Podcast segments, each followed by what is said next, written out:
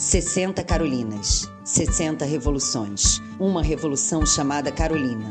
O podcast da FLUP em homenagem aos 60 anos do quarto de despejo.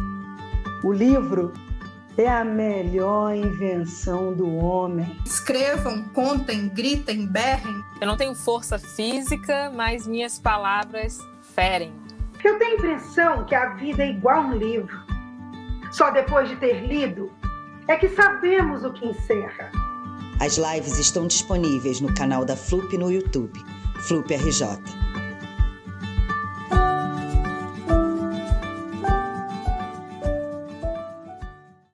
Olá, boa noite. Estamos aqui para mais um encontro da FLUP. E eu, você já sabe quem eu sou, né? Sou a Daniele Bernardino, apresentadora deste encontro. Essa é a Daniele Bernardino, essa que vos fala, cria de Quintino, filha da Iracema, mãe da Maria Luísa, da Heloísa, e carrego com muito orgulho a legenda de que, para além de tudo nessa vida, fui aquela que amou e foi amada pelo Écio Salles. Muito orgulho de poder dizer isso. Bem-vindas, bem-vindos. Vamos falar da FLUP?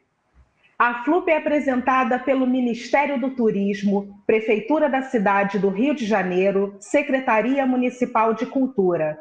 Patrocínio Itaú, por meio da Lei Federal de Incentivo à Cultura.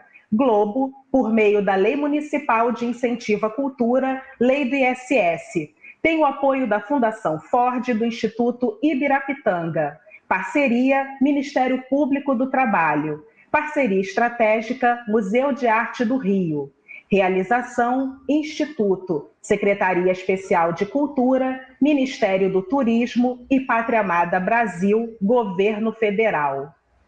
Uma revolução chamada Carolina é o nosso ciclo de debates em homenagem a Carolina Maria de Jesus e sua escrita atemporal.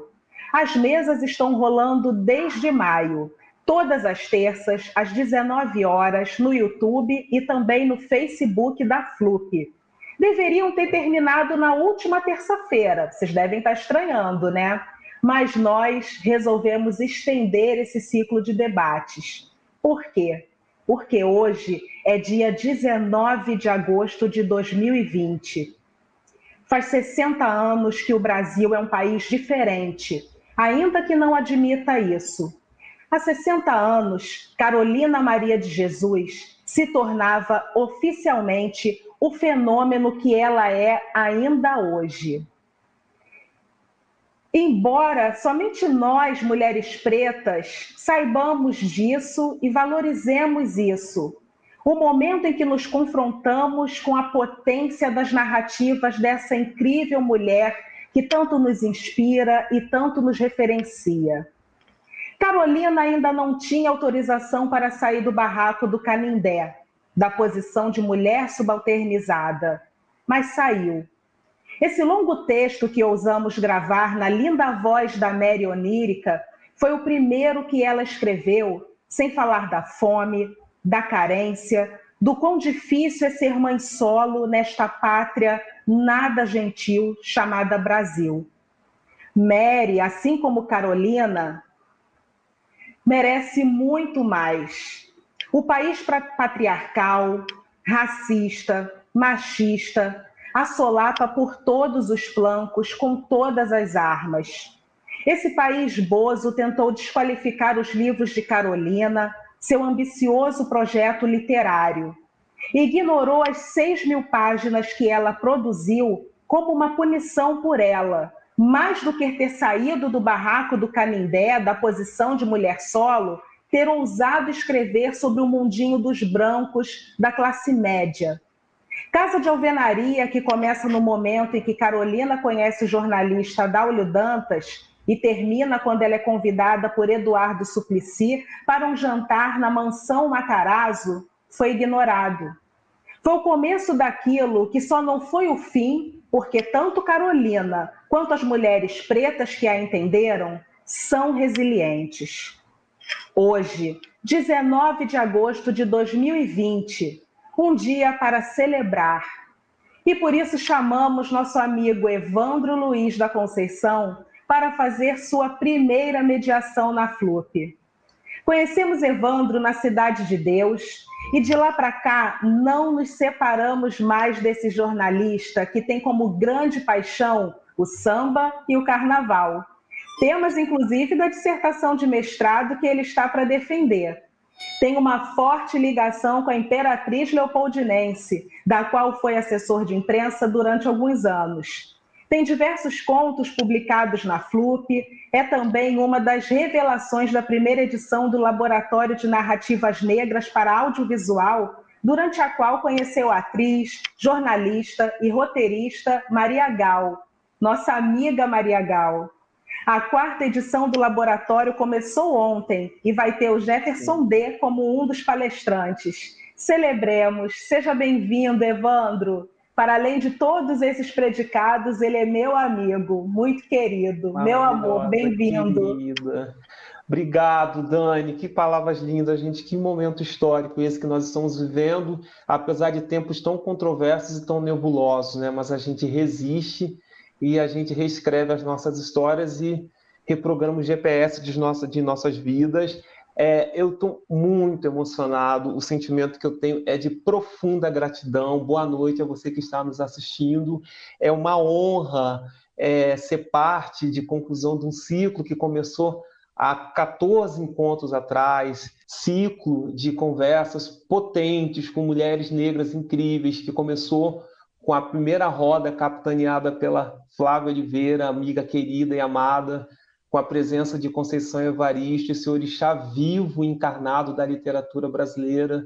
Que orgulho, que alegria poder ler a Conceição Evaristo e viver no mesmo tempo que ela, e que alegria também ter conosco a Vera Eunice, filha de Carolina de Jesus, com quem, com quem tivemos, com quem tecemos desde o início uma relação de profundo afeto a partir da leitura das páginas iniciais de quarto de despejo, na qual ela relata seu aniversário da filha e por causa do alto custo do gênero, de, dos preços dos gêneros alimentícios, não será possível comprar um par de, de sapatos para Vera Eunice. E ela está aqui com a gente, compartilhando essa roda de afeto, dessa rede potente de mulheres negras, leitores, que se, que se erguem, se sustentam a partir da obra de Carolina Maria de Jesus.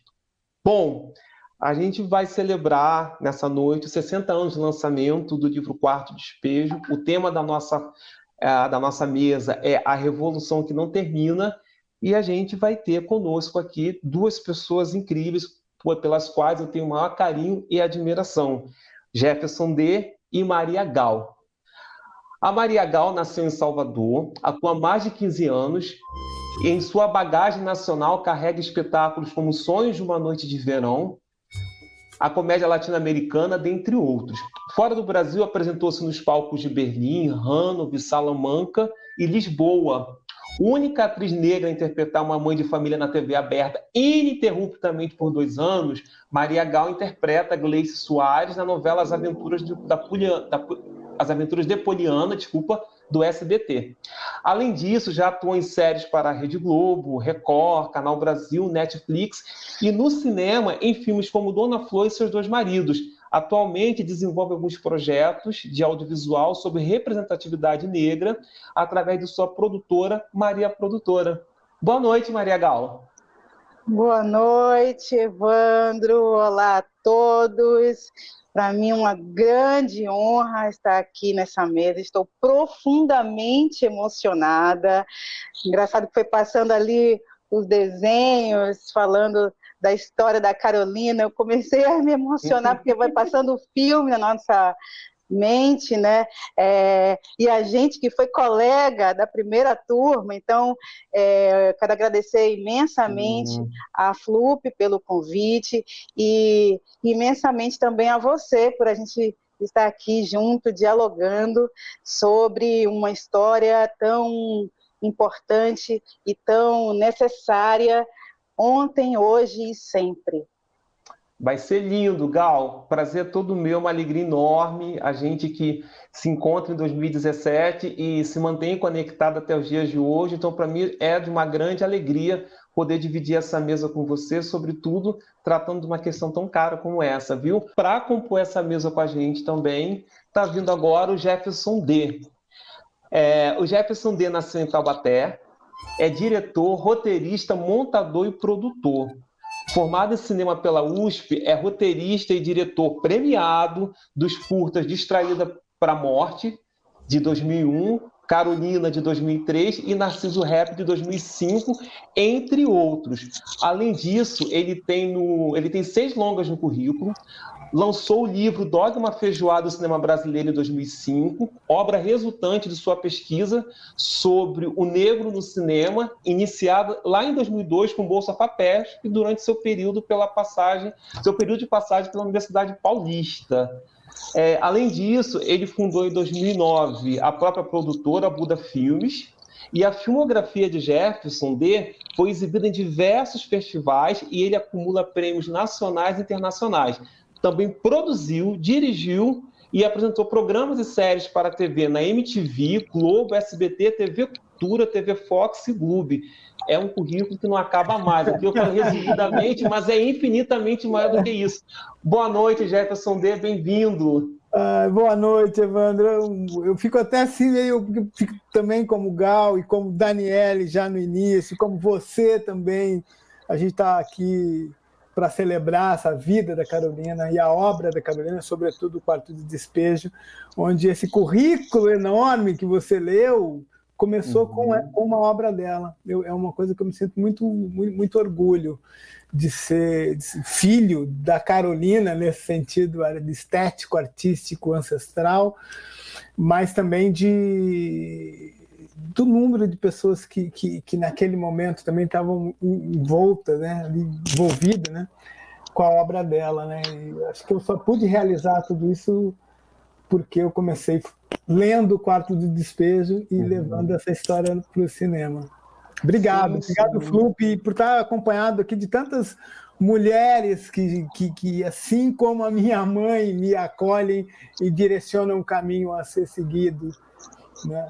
Obrigado, obrigado. É uma honra. Nossa, a, gente, a gente que agradece e sobre o Carolina de Jesus a gente vai conversar bastante sobre esse curta que é crucial, que é de extrema importância para a gente discutir essa retomada definitiva de Carolina de Jesus nos nossos imaginários, nos nossos corações e, sobretudo, para permitir que a obra dela circule entre, entre, os, entre os leitores por onde ela precisa ser, circular. Bom, a gente, é, antes de iniciar a conversa, é, eu queria conversar com vocês uma coisa, uma coisa que, que sempre me cerca o pensamento, que é o seguinte: é, a gente vive hoje um processo de, de, celebração da obra da Carolina de Jesus, né? É, e a Carolina, ela de fato, ela consegue, enfim, estar no lugar que lhe é devido na verdade, um lugar de onde ela jamais deveria é, ter saído.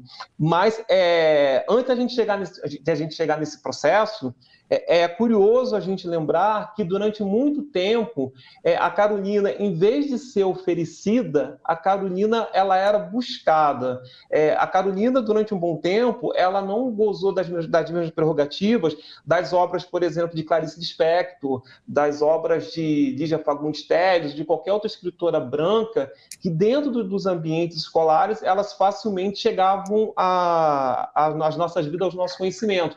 O primeiro é, poema, o primeiro jogral que eu aprendi foi isso ou aquilo da, da Cecília Meirelles, e eu passei uma boa parte do meu ensino, do meu ensino básico é, sendo apresentado a essas escritoras.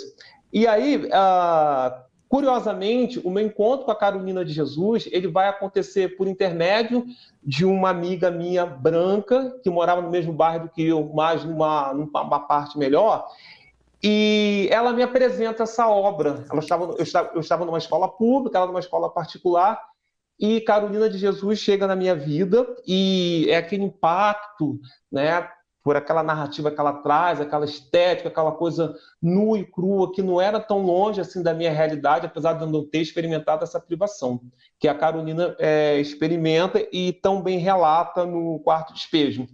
É, dito isso, eu queria saber de vocês que têm uma longa relação com a Carolina de Jesus, Gal é, já interpretou. É, você lança um curta que é extremamente importante para a gente pensar algo da Carolina em 2003. Eu queria saber de fato em que momento Carolina de Jesus chega na vida de vocês, em que momento ela é apresentada. Bem, eu sou de Salvador, é, migrei para São Paulo já aos 24, 25 anos, depois de ter me formado, depois de ter iniciado é, teatro, comecei a fazer teatro lá em Salvador, comecei no Teatro Vila Velha, trabalhei com o Band Teatro Lodum um período, enfim. Mas eu não conhecia a Carolina em Salvador, eu só fui conhecer quando eu migrei para São Paulo, é, então, só já na fase adulta, lá pelos meus 25, 26 anos, que foi através do quarto de despejo.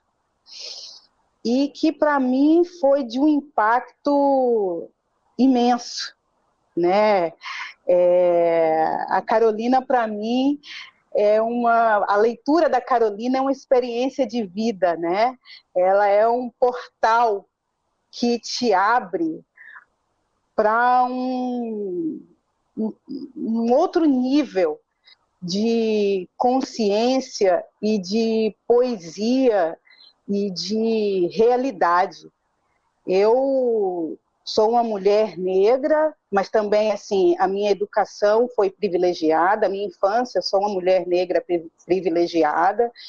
É...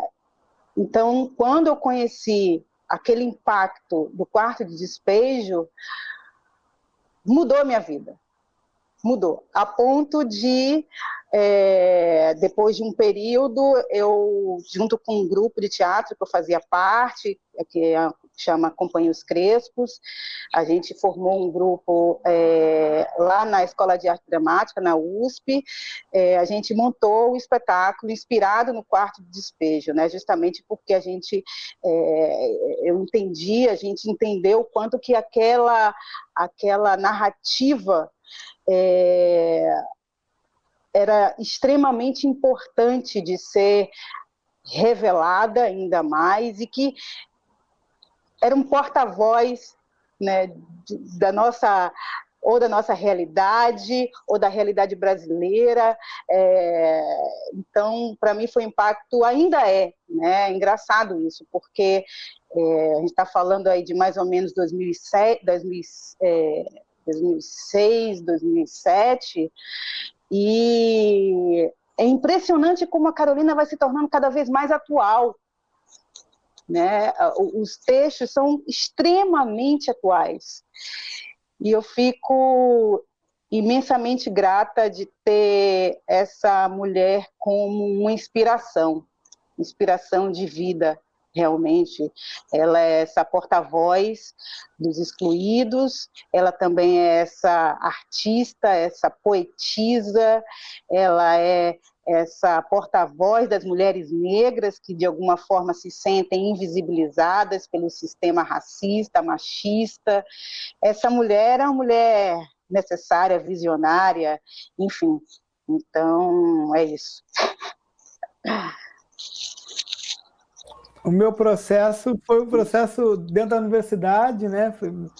E, e eu não me lembro, não tenho registro, assim, estou é, falando mais ou menos dos anos 2000, e, e fazia filosofia, estava no primeiro ano de filosofia, e aí tinha um amigo que estava se, se mudando para o exterior, é, um amigo branco, e ele se desfazendo de vários livros né? livros, roupas, móveis, enfim, porque ele ia se mudar para o exterior para continuar o estudo dele. E ele me dá, é, entre outras coisas ali, né? entre outros livros e, e, e, e, outros objetos, ele tinha esse livrinho chamado Quarto de Despejo, da Carolina de Jesus. Me falou com muito carinho sobre esse livro. Ele, inclusive, tinha lido por conta de um outro, é, acho que é historiador, é, José Carlos Sebe, que é um cara que estudou Carolina, enfim, dedicou boa parte da sua obra sobre a questão da história oral. E, enfim, ganhei esse livrinho E, e, e, quando fui ler o livro, consegui enxergar é, essa presença dessa mulher, essa presença do ambiente, era tudo muito visual para mim, né? É, como as obras todas que eu leio quando quero adaptar para o cinema e. E eu, eu depois vou fazer cinema e aí, diante de um edital, eu, eu, eu escrevo, resolvo adaptar esse livro, né? Porque para mim ele era muito vivo, muito muito forte, né? A narrativa que ela, que ela impunha ali. E é nesse sentido que, que eu não me lembro de ter lido outra autora, me lembro, obviamente, de ter contato com a obra da Lélia Gonzalez, a própria Sueli Carneiro, artigos tal, mas eu não me lembro de ter lido um livro. Então, para mim, é, de, uma, de uma escritora negra, né? É, não, tinha, não tinha esse registro de que alguém pudesse narrar com, com, com tanta força e que, que, que isso batesse em mim de uma maneira tão forte e batesse de um lado da questão do audiovisual.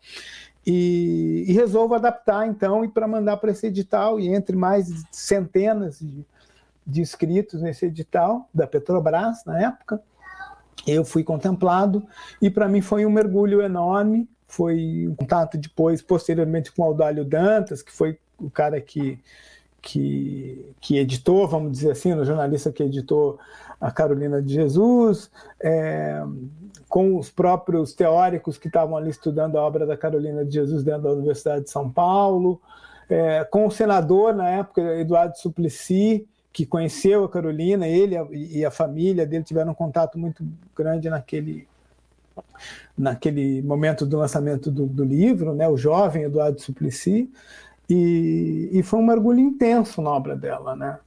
E, e a partir daí, enfim, depois a gente fala um pouquinho mais sobre a, o próprio filme, mas para mim foi um mergulho na obra dela por uma via que eu jamais imaginava que fosse o audiovisual. E, e jamais imaginava também que esse mergulho me levaria a estar aqui hoje falando sobre ela, né?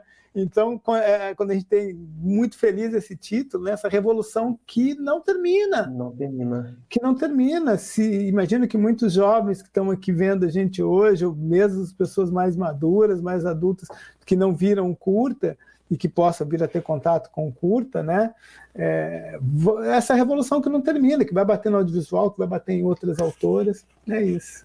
Que é, que é parte, é, é, Jefferson e Gal, que é, que é parte de um, processo complexo, porque a gente, a gente não só tem uma, uma narrativa de uma dada condição social também, mas tem ali também uma afirmação é, ali de, de, de, negritude, tem ali uma questão de, na verdade, é, eu, eu tendo a acreditar que a Carolina ela traz questões que para ela não estavam ainda teorizadas, né? não, não tinha essa visão que hoje a gente tem, a gente consegue discutir o empoderamento feminino a partir de uma perspectiva teórica, a gente discute é, N questões do nosso universo sempre a partir dessa perspectiva teórica e sustentada por nós. A Carolina ela antecede isso, né? Ela está discutindo empoderamento, ela está discutindo a questão racial, discutindo a questão social, e isso é de, é de, é, é de uma inteligência, isso é de, uma, de um ineditismo que é, seja talvez uma, uma das, das, razões que explique o porquê a gente chega hoje a 60 anos é, celebrando o quarto despejo e falando dessa revolução que não tem fim, que recai em novos desdobramentos. Bom, é, dito isso, queridos, a gente, a, a gente na nossa conversa, ela vai, ser, ela vai ser dividida em três blocos.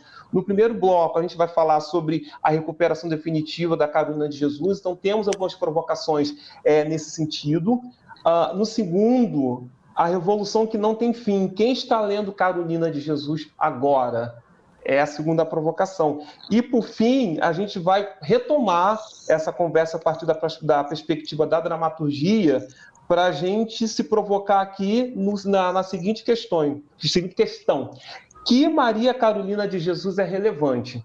E aí, dito isso, a gente já inicia o primeiro bloco, já é, levando em consideração esse abalo sísmico que a obra é, Quarto Despejo ela vai fazer no cenário literário nacional com reverberações potentes que vão desencadear em traduções é, e distribuição desse livro em 40 países, né? E a gente também vai entender que, a partir desse momento, toda uma elite intelectual é, vai se debruçar sobre Maria Carolina, né, sobretudo a partir do fato de ser uma mulher negra, favelada, pouco escolarizada, ali escrevendo, e sendo que depois, mais à frente, com o lançamento de Casa de Alvenaria, a gente vê esse, esse distanciamento acontecer até que há uma ruptura e a, a Carolina, de certa forma, ela é esquecida. Aí, trazendo para a contemporaneidade, a gente vive a seguinte situação. A obra da Carolina de Jesus, ela lista é, entre os mais vendidos. A gente tem 6 mil páginas de escritos inéditos que foram adquiridos recentemente pela Companhia das Letras, que estão em fase de leitura por um grupo de escritoras negras, tendo entre essas escritoras a Conceição Evaristo. Então, significa que, quando esse livro for disponibilizado para o grande público, será possível de fato compreender o que há por trás do quarto despejo é, por causa desse olhar negro que está debruçado sobre, uma outra, sobre um outro olhar de uma mulher negra. É, em paralelo a isso, a gente, por causa da pandemia, gente, houve um adiamento, mas há em curso uma grande exposição do, é, do Instituto Moreira Salles, a maior até, até o momento feito, né? E a questão é o seguinte: é, mesmo depois dela ela está no mainstream da forma como ela está, a gente não pode perder de vista que existe um projeto de educação e um desejo de transformação que esse livro evoca. Né? É a revolução que não termina. E aí, nesse sentido, Jefferson, eu já começo te perguntando o seguinte: o que mais vai se fazer ou o que deve ser feito para homenagear os 60 anos do lançamento do livro? O que mais precisa ser feito? Poxa, a primeira a coisa mais radical, ler Carolina. Carolina. É, mas eu, eu, eu, eu, eu acho que a primeira leitura da obra dela é fundamental, né, por uma nova geração. É, em que medida essa leitura aproxima com o Brasil de hoje?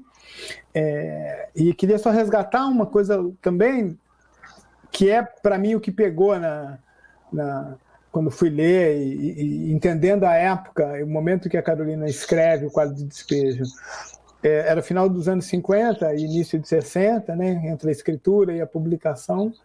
É, o Brasil, naquele momento, a inauguração de Brasília, no mundo das artes, a gente tem quase um, um início ali né, do, do neorrealismo no cinema, né, no, no, e posteriormente do cinema novo, né, um pouquinho em seguida a gente tem a Bossa Nova, né? a gente tem o Brasil campeão do mundo, ou seja, uma série de, de, de, uma leitura possível desse período era de um Brasil que poderia estar dando certo, né?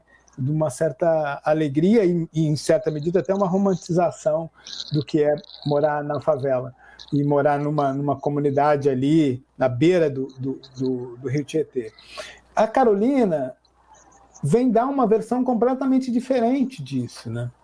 Ela vem colocar uma versão de dificuldade, ela vem, de certa forma, colocar esse empoderamento, né? Uma mulher criando seus três filhos, é uma mulher que se depara diariamente com a fome, essa mulher que se depara diariamente com, com a violência, e que, nesse sentido, são temas que dialogam diretamente ao que a gente vive em 2020 é, no Brasil. Então, essa atualidade da Carolina, é, que faz com que estejamos aqui celebrando a sua obra, mas, sobretudo, é, levando avante o seu questionamento, né, para nós mesmos e, e, e, e para toda a coletividade brasileira, eu acho que esse, é esse questionamento que a gente tem que, que, que continuar estabelecendo, né? É, porque os problemas enfrentados pela Carolina não é um, não passaram, pelo contrário, se acirraram, né? Se ali hoje a gente tem um estádio do, do, lado da rodoviária, né, de São Paulo, quem conhece São Paulo é do lado da rodoviária ali, né, no, no Canindé, onde hoje é um estádio da Portuguesa, mas é, São Paulo ainda é uma cidade que não acolhe os seus filhos de pele escura, as suas filhas de pele escura, né? E, e, é isso que a Carolina aponta com o quarto de despejo. É isso que permanece atual. Né? Uma mulher incansável, incansável. Só lembrando que é uma mulher, sobretudo, também que faleceu porque não conseguia respirar. Ela morre de asma, né? É, isso, isso talvez seja um, algo bastante importante para que a gente pense em 2020. Carolina falece porque não conseguia respirar. Né? Lembrando George Floyd. Jefferson, é, tem, tem, uma, tem, uma, tem uma questão que é, que é bem interessante, que é o seguinte, que é, a, apesar da violência ela ser genérica, ela, ela, ela atinge de forma majoritária, em primeira instância, ela atinge pessoas negras, né? E aí, quando a gente pensa, seja ela violência física propriamente, ou seja violência simbólica, né? Então, esse asfixiamento, quando ele não vem é, exatamente da forma como ele se define, ele geralmente ele costuma vir é, nessa negação no acesso à oportunidade, na confinação é, perpétua, à pobreza, a, a, essa, a essas prisões que também, você tem muita razão quando você diz quando isso é uma forma de asfixiamento, né? Maria Gal, o que, que deve ser feito além do que já está sendo tem sido feito, que é motivo de grande celebração, mas como é uma revolução que não termina, que caminhos a gente precisa recorrer no que é, precisa percorrer no que tange a, a obra de Maria Carolina e, seu, e a sua reverberação na sociedade, visto que em dados momentos ela se coloca como profética, então a gente vê coisas que já se cumpriram e a gente vê coisas que estão pela metade do caminho ainda. Que caminhos gente são esses para você? É, eu concordo completamente com Jefferson, né? É extremamente necessário cada vez mais a leitura da Carolina. Então, no momento em que a Companhia das Letras é, vai fazer agora todas essas obras inéditas da Carolina, é importante falar que a Veronice também, a filha da Carolina, está nessa comissão né, desses, dessas obras, é de extrema importância. É importante a gente lembrar que a Carolina, hoje, ela foi mais editada fora do Brasil do que no seu próprio país. E isso demonstra justamente essa asfixia que o Jefferson fala, né? essa asfixia desse racismo que a Carolina sofreu e que as mulheres negras sofrem, desse racismo estrutural, desse machismo, né? Como é que uma mulher dessa relevância, de extrema importância, ela é editada mais fora do Brasil do que no seu próprio país? É, é, é, é de um absurdo. É, é, é a prova do que o nosso racismo do dia a dia precisa definitivamente é, acabar e que precisa é, ações concretas precisam ser feitas, né? Ações antirracistas. Então, obras como as de Carolina, porque também assim, quantas quantos outros personagens negros como Carolina a gente tem também não conhecemos. Né? Então, quantas e quantas obras, outras obras tão importantes quanto Carolina também precisam ser editadas, precisam ser conhecidas. Né? Então, é isso, é, a leitura de Carolina se faz cada vez mais urgente e necessária.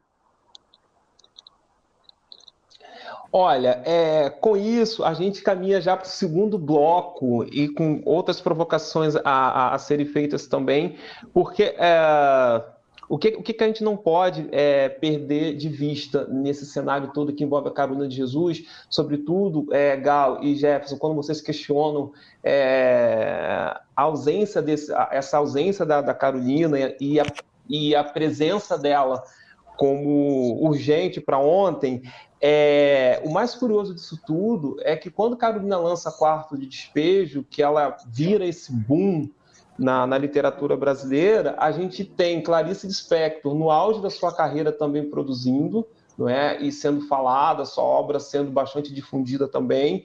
Jorge Amado e toda uma geração de, é, é, é de escritores brancos que seguiram as suas trajetórias enquanto Carolina ficou pela metade do caminho, é, sobretudo a partir de Casos de Alvenaria, que é um livro que a gente não pode perder de vista, que ela bancou para poder escrever esse livro, e ali a gente tem uma Carolina de Jesus bem diferente do que a, do que a gente viu no quarto de despejo.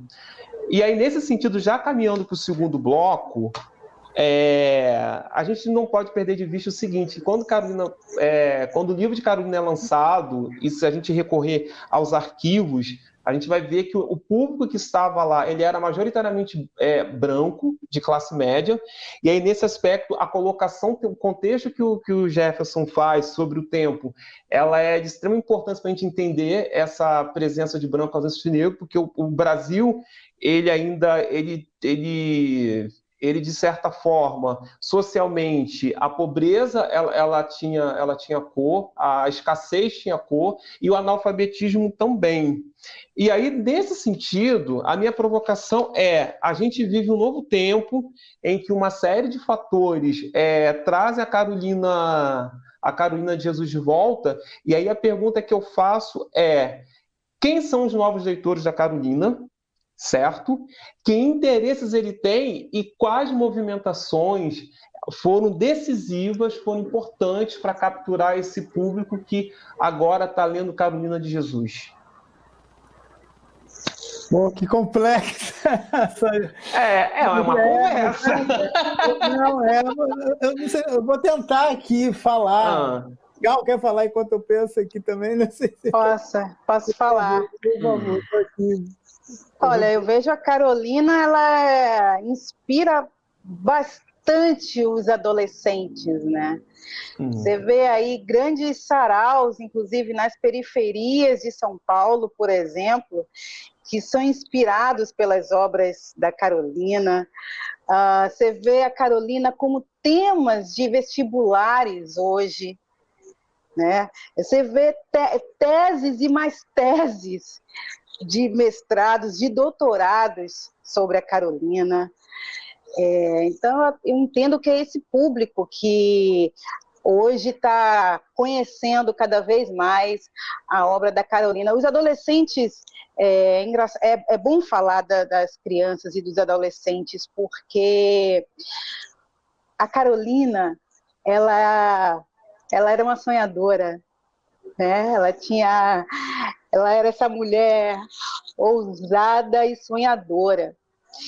E hoje a gente vê, infelizmente, muitos jovens, muitas crianças, que de alguma forma eles eles se veem bloqueados de sonhar justamente porque eles não se veem representados né, em vários lugares. Por exemplo, eu fui é, é, ano passado eu fui fazer dar um curso na periferia de São Paulo e aí eu sempre perguntava assim para os jovens o que, é que você quer ser quando crescer.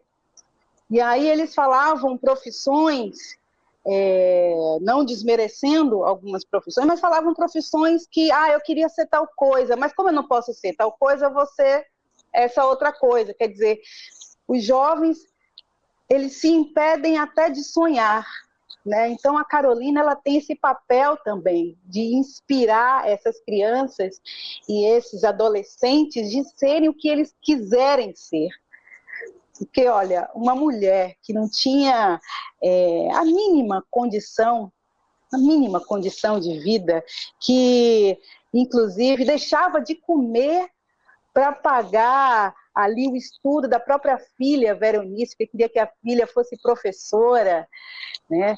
Uma mulher que mesmo só conseguindo o ano primário tinha a ousadia e o sonho de ser escritora e se torna essa, essa mulher com mais de 40, é traduzida em mais de 40 países, mais de 14 idiomas, quer dizer, tem que ser realmente é, muito abusada, muito ousada, muito sonhadora, tem que ter realmente um amor imenso pela literatura e pelo que faz. Então, acho que ela inspira, ela é uma grande inspiração para esses jovens, para esses adolescentes, para a galera do rap, do hip hop, enfim, eu acho que é isso. De encontro ao que a Gal falou, que é você acreditar na tua visão de mundo, né? A Carolina tinha, imagino eu, e, e, nem só por imaginar, mas a própria escritura dela, é, tudo dizendo não, né? E, e, e nós, é, homens negros, mulheres negras, crianças negras, sobretudo as nossas crianças, a gente tem que deixar esse, esse mundo aberto, esse sonho aberto, essas possibilidades abertas. Quando a gente abre o quarto de despejo, talvez isso foi uma das coisas que me surpreendeu, a ponto de que a abertura do livro é a abertura do, do, do, do filme também que, que fiz. É, hoje eu acordei e queria dar um presente para minha filha, né? É, que é um ato simples, que é, pode ser uma coisa muito comum para muitas pessoas, mas que para ela, naquele momento, se torna também o motivo da sua escritura. E essa narrativa sobre a fome, também, né, do, o sentir fome diariamente, né, que é uma realidade, foi em, mu em, muitos momentos da vida dela a realidade, é o que está muito presente no quadro de despejo, e é a realidade de muitos brasileiros. Né, e acho que essa compreensão dela ser tão editada no mundo é porque ela acredita, sobretudo, na visão de mundo que ela tem, né, no, em fazer das coisas pequenas é, e profundas algo importante e dar devida importância para isso na hora de escrever, para que isso se torne também parte da sua narrativa. E eu acho que a, que a leitura de Carolina nos proporciona hoje, acho que ela é uma, de certa forma, uma bíblia para jovens é, negros e negras que querem escrever, que querem filmar, que querem pintar e que querem voar, porque é, para isso a gente precisa acreditar no que a gente pensa, na nossa, nossa existência, é, que está conectada a, a, a, todas as outras pessoas, mas que é necessário a gente se conectar com a gente mesmo, com os nossos problemas e as nossas questões diária, diárias.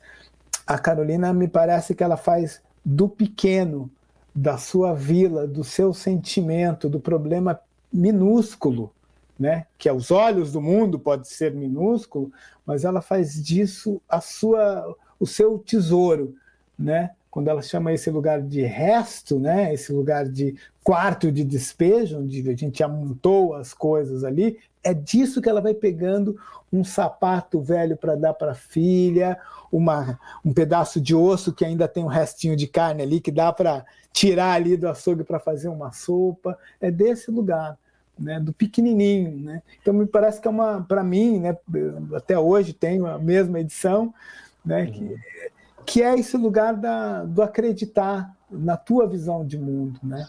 No teu... É... E o Pode falar, desculpa. Posso, posso falar? Pode. E olha o quanto que isso, Jefferson, é simbólico e libertador, né? É que você comentou, do que ela começa falando dos sapatos. O negro, quando ele, é, na época da escravidão, quando ele conseguia a alforria, a primeira coisa que ele fazia era comprar o quê? um par de sapatos, justamente para mostrar que ele era liberto. Olha, olha, olha o simbolismo disso. Né? E, e o quanto que o sapato e o livro é, é libertador. Só para pegar um gancho com a molecada que está aí, que dá tanta importância para o tênis Nike, para o tênis Adidas, para o tênis... Essa questão do sapato, para nós, ela é fundamental para essa compreensão, para essa... Né? O, o, homem livre é o homem que estava vestindo sapato no período da escravidão, né? Sim. É, é, é, e essa ligação me parece algo tão recorrente, tão recorrente da nossa história, que quando isso aparece para abrir o livro, o quarto de despejo, para mim caiu como era uma bomba, assim, né? Poxa, ilumina tudo, né? Deixa eu fazer mais uma provocação. É, a gente é, falou muito aqui sobre a questão da liberdade, né? E aí, levando em consideração que a gente está discutindo é, como, é, como é que esses novos escritores se formaram, é, tem, uma, tem uma, um dado que eu queria muito discutir com vocês, que é o seguinte: o contexto sociopolítico, econômico, ele também não seria esse agente facilitador? Porque, como você tinha é, é, lembrado, você fez um, um apanhado do que era o país, Jefferson, no, no começo da nossa conversa, muito interessante, mas ali é, não havia um, um, processo de inserção da população negra dentro desse ambiente da educação. É, vocês acham que é, a Gal também falou aqui sobre o fato da, da, hoje a Carolina ser dissertação de mestrado, tese de doutorado, e isso é hoje, mas também era no passado, sendo que ali a Carolina estava colocada como objeto e hoje ela é, ela é sujeito, ela, ela fala por si. A minha questão é, é que aspectos políticos, sociais, econômicos, né? Sobretudo, Jefferson, quando você é, quando você entra para a universidade, a universidade ela tem uma ela tem uma nova cor ou pelo menos luta para que se tenha uma nova cor. Vocês acham que esse contexto sociopolítico econômico que a Carolina ela desejava é, ser parte daquele cenário em que ela escreveu o quarto de espelho? Vocês acham que esse cenário ele foi um facilitador para trazer esses novos leitores ele é um desses vultos dessa transformação da Carolina? Eu acho que o desejo dela, de, de, que eu tenho a impressão, lendo o livro, que, que do quadro despejar a própria existência da Carolina, uhum. é que ela, ela teve a coragem de ir para lugares que talvez não fosse, talvez não, não era o lugar dela, né? Uhum. Então, por isso que a gente, né, no próprio filme, a gente tem, tem, várias imagens dela conversando com o Ademar de Barros, que era o governador, que com Brizola, é, sendo homenageada, lançando o próprio livro, enfim, caminhando na, na, no, no, centro de São Paulo, é, ali do lado do Teatro Municipal, que não eram espaços necessariamente é, ligados à nossa tradição negra naquele momento é, na cidade de São Paulo. Então, essa coragem dela e ir para esses lugares, né? E, obviamente, dentro de uma solidão, porque muitos desses espaços era ela e, e, e a filha, ou ela e os filhos, né?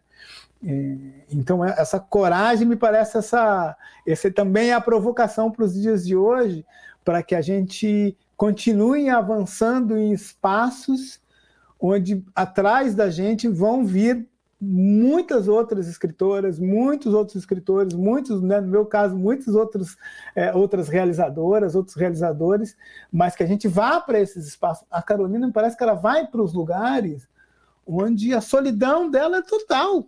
Né? É, isso nas imagens, quando a gente vê os filmes sobre ela, ela está nesse espaço né? E até hoje, né? A gente vai para espaço, ela é levada a espaços de museus e estuda, a universidade, né? Você fala, ah, mas a universidade tem aumentado significativamente a presença de pessoas negras, mas talvez entre pesquisadores a gente não seja a maioria ainda, né? Quanto mais você vai subindo na escala ali é, é, é da universidade, talvez a gente esteja num grande número, como nunca foi na graduação.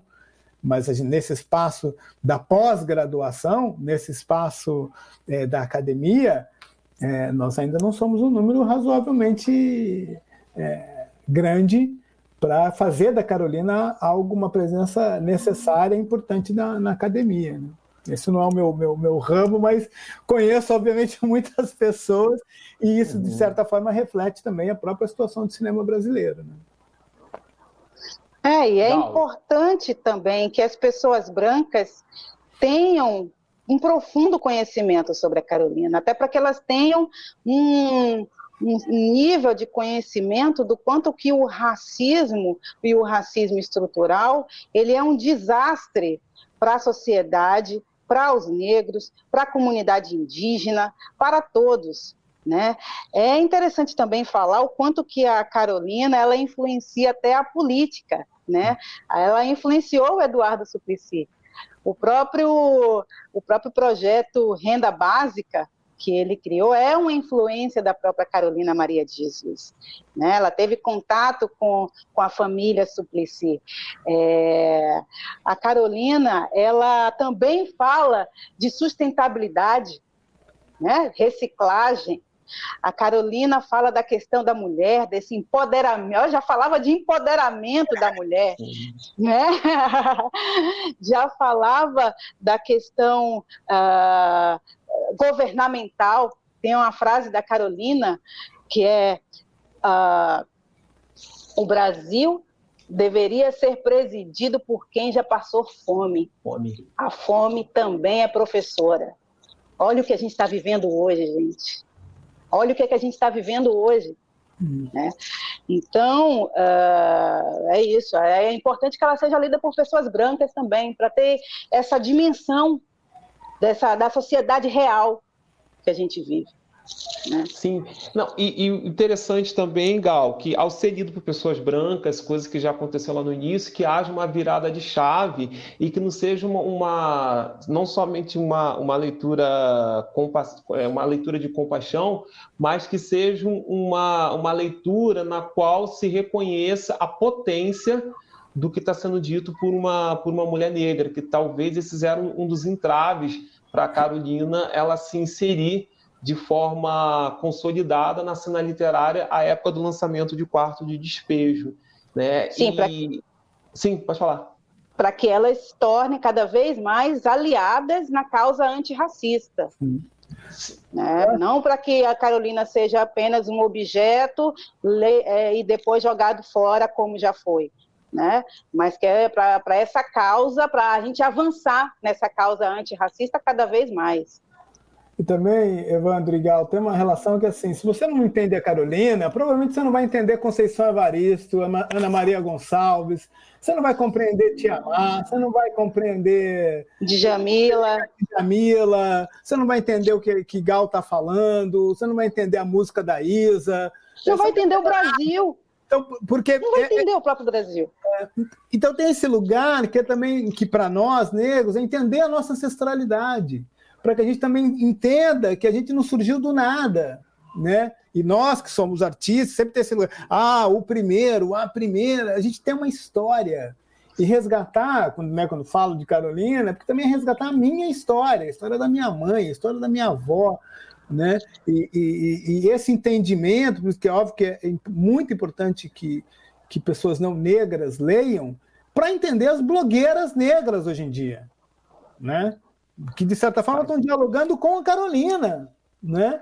Para que a gente entenda uma, uma série de, de, Carolina, não, obviamente, não, não tinha nem, nem, nem iPhone, nem, nem, nem computador, mas é, é, esse era um dos principais meios de comunicação, que eram os jornais, e depois, obviamente, a, a, o livro.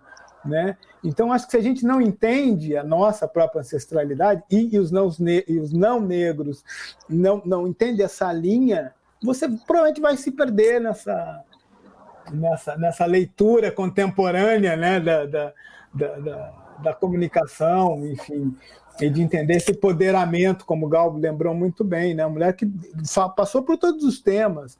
Carolina que se, queria ser atriz, Carolina queria ser. Ela lançou disco. Lançou disco. Ela foi cantora. Então, esse papo de multimídia, ah, eu sou multimídia porque eu canto, faço vídeo e tal. A mulher já fez isso lá em 1960. Ela, né, nos anos 60, ela já, era, já tinha esse negócio da, da multimídia.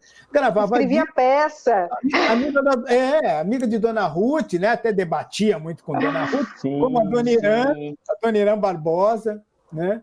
Então, é, é esse conceito de multimídia, né? Eu não gosto muito do termo muito à frente do seu tempo, mas de fato ela percorre né, a literatura, a música, as artes, é, de uma forma geral, e, e, e, é entendendo, né, entendendo essa ancestralidade. Né? E tem uma capacidade de diálogo é, muito grande com questões que talvez naquele momento ainda não estivessem postas dentro de uma epistemologia, dentro de uma discussão mais teórica, mas que Carolina já sabia, já, já sabia de viver. E é, é, é, muito interessante, Jefferson, que quando você diz que quem não entende Carolina não será capaz de entender as que vieram após ela, é que a gente tem um cenário hoje, uma literatura preta, uma cena literária preta consolidada, sobretudo periférica, que ela é resultado daquilo que Carolina de Jesus fez lá no começo, né? Se a gente, é, se naquele Brasil que você tão bem descreveu no primeiro módulo, nós tínhamos um, um, cenário crônico de analfabetismo, esse cenário no qual se consolida essa cena, essa cena preta literária, ela é resultado desse, desses jovens que foram à universidade e que pleitearam a presença de Carolina de Jesus lá nesse, é, é, é nesse ambiente.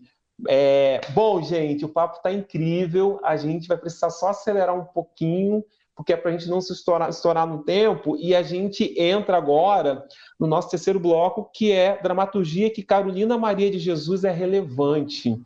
E me causa muita alegria é, estabelecer essa, essa conversa com vocês dois aqui, porque é, tanto você quanto o Gal, vocês têm, têm obras que são extremamente necessárias para a gente discutir a relevância de Maria Carolina no, no, cenário da literatura e também em todos os lugares que ela empresta o seu talento, visto que era uma mulher que ela tinha muito bem definido o que ela queria fazer, né? Então, é uma mulher que é poetisa, que escreve romances, que escreve peças, que grava discos, que uh, visitava já jornais. Esse projeto dela de ser escritora era tão ousado que, muito antes dela ser descoberta pelo Audálio Dantas, ela já visitava redações para poder, poder divulgar, tentar achar ali o espaço dela, até que isso, enfim, aconteceu.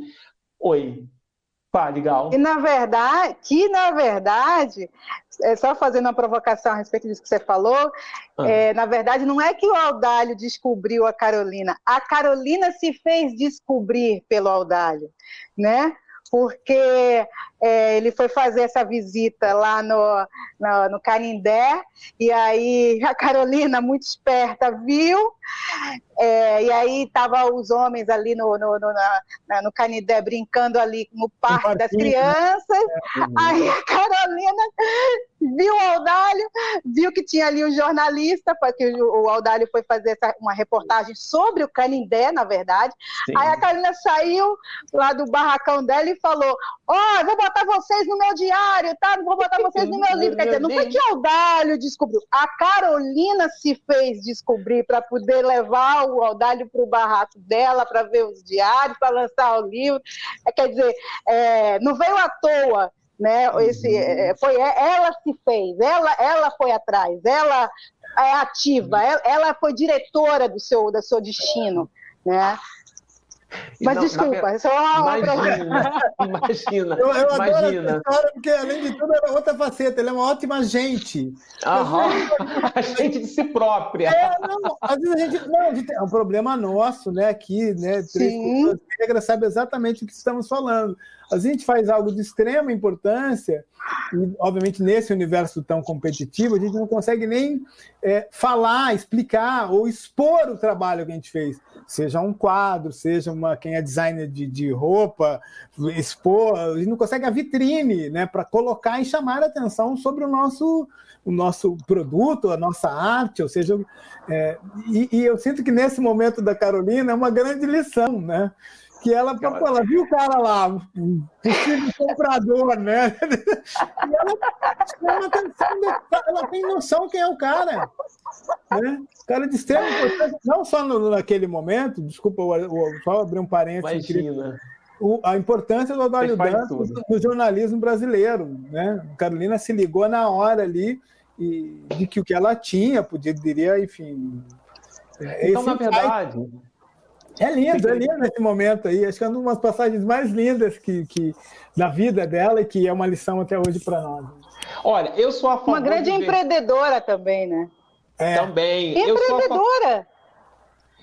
Eu sou a favor, viu, Gal? Levando, é, levando, é, já pegando carona nessa, nessa é, nesse olhar seu é, empreendedor sobre a iniciativa da Carolina, eu, eu, eu vou passar a dizer que Carolina não foi descoberta, ela descobriu um editor, porque é. foi muito bom para ela e foi ótimo para ele também. E dito isto, e a gente já indo para o terceiro bloco, que está maravilhosa a conversa, né?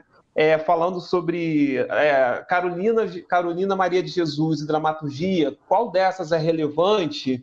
É, a, a, Carolina Maria de Jesus ela é onipresente no teatro, na televisão, e no decorrer desses anos, é, diversas atrizes negras, do naipe de Ruth de Souza, Zezé Mota, Cida Moreno, André Ribeiro, a própria Maria Gal, que está aqui com a gente, e também dois atores, é, até onde eu sei, que é o Wilson Rabelo, mais o Sidney Santiago, que inclusive estava no mesmo espetáculo que você, né, Galzinha? É, também prestaram seus corpos e as vozes a Maria Carolina de Jesus. É, a Cida, quando ela esteve aqui, é, junto com a Zezé e com a é, Cida, Zezé e Andréia, é, falando sobre a experiência de terem vivido Carolina de Jesus, é, elas disseram, foram enfáticas em dizer que elas foram escolhidas para tal empreitada.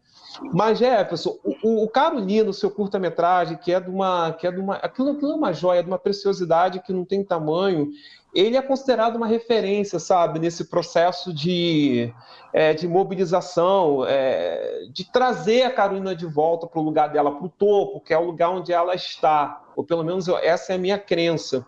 E junto a isso, claro que tem também uma mobilização de parte do movimento negro, né, e de uma geração de cotistas também, né, que talvez seja um dos marcos zero nesse processo de retomada da figura e da obra da Carolina Maria de Jesus.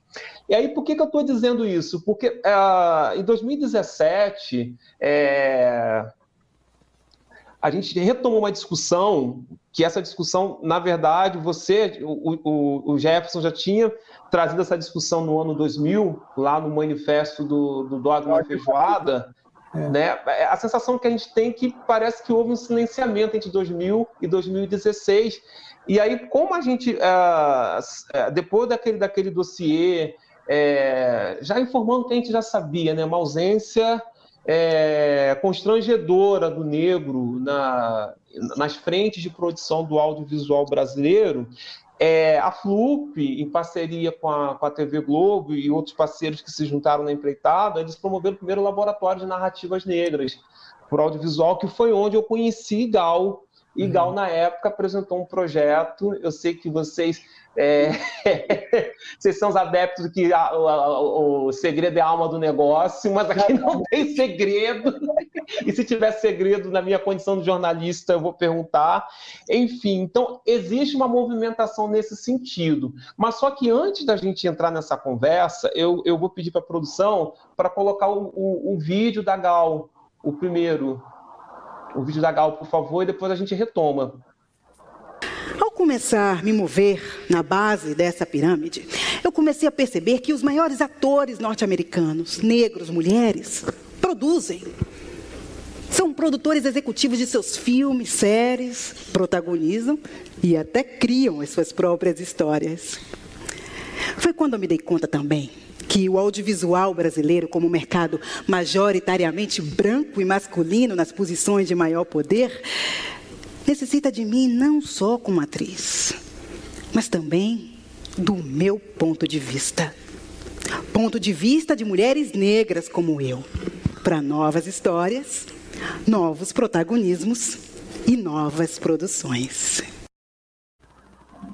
Lindo isso. Não tem tanto tempo assim dessa, dessa apresentação, né, Gal? Quanto tempo tem que você, você fez essa, essa Foi fala? Em dois, foi 2017, final de 2017. Tá. Foi na TEDx provo... São Paulo. Sim, sim. A minha provocação para você é a seguinte, Gal: onde estão as mulheres negras no audiovisual brasileiro? Pois é, né? É, é importante a gente contextualizar o audiovisual brasileiro. É, tirando esse momento conturbado que está, no sentido governamental, a gente está falando de um setor onde o PIB é, é maior do que o da indústria farmacêutica, maior do que o da indústria automobilística. A gente está falando de um setor que emprega aí mais de 300 mil, é, tem mais de 300 mil empresas diretas e indiretas.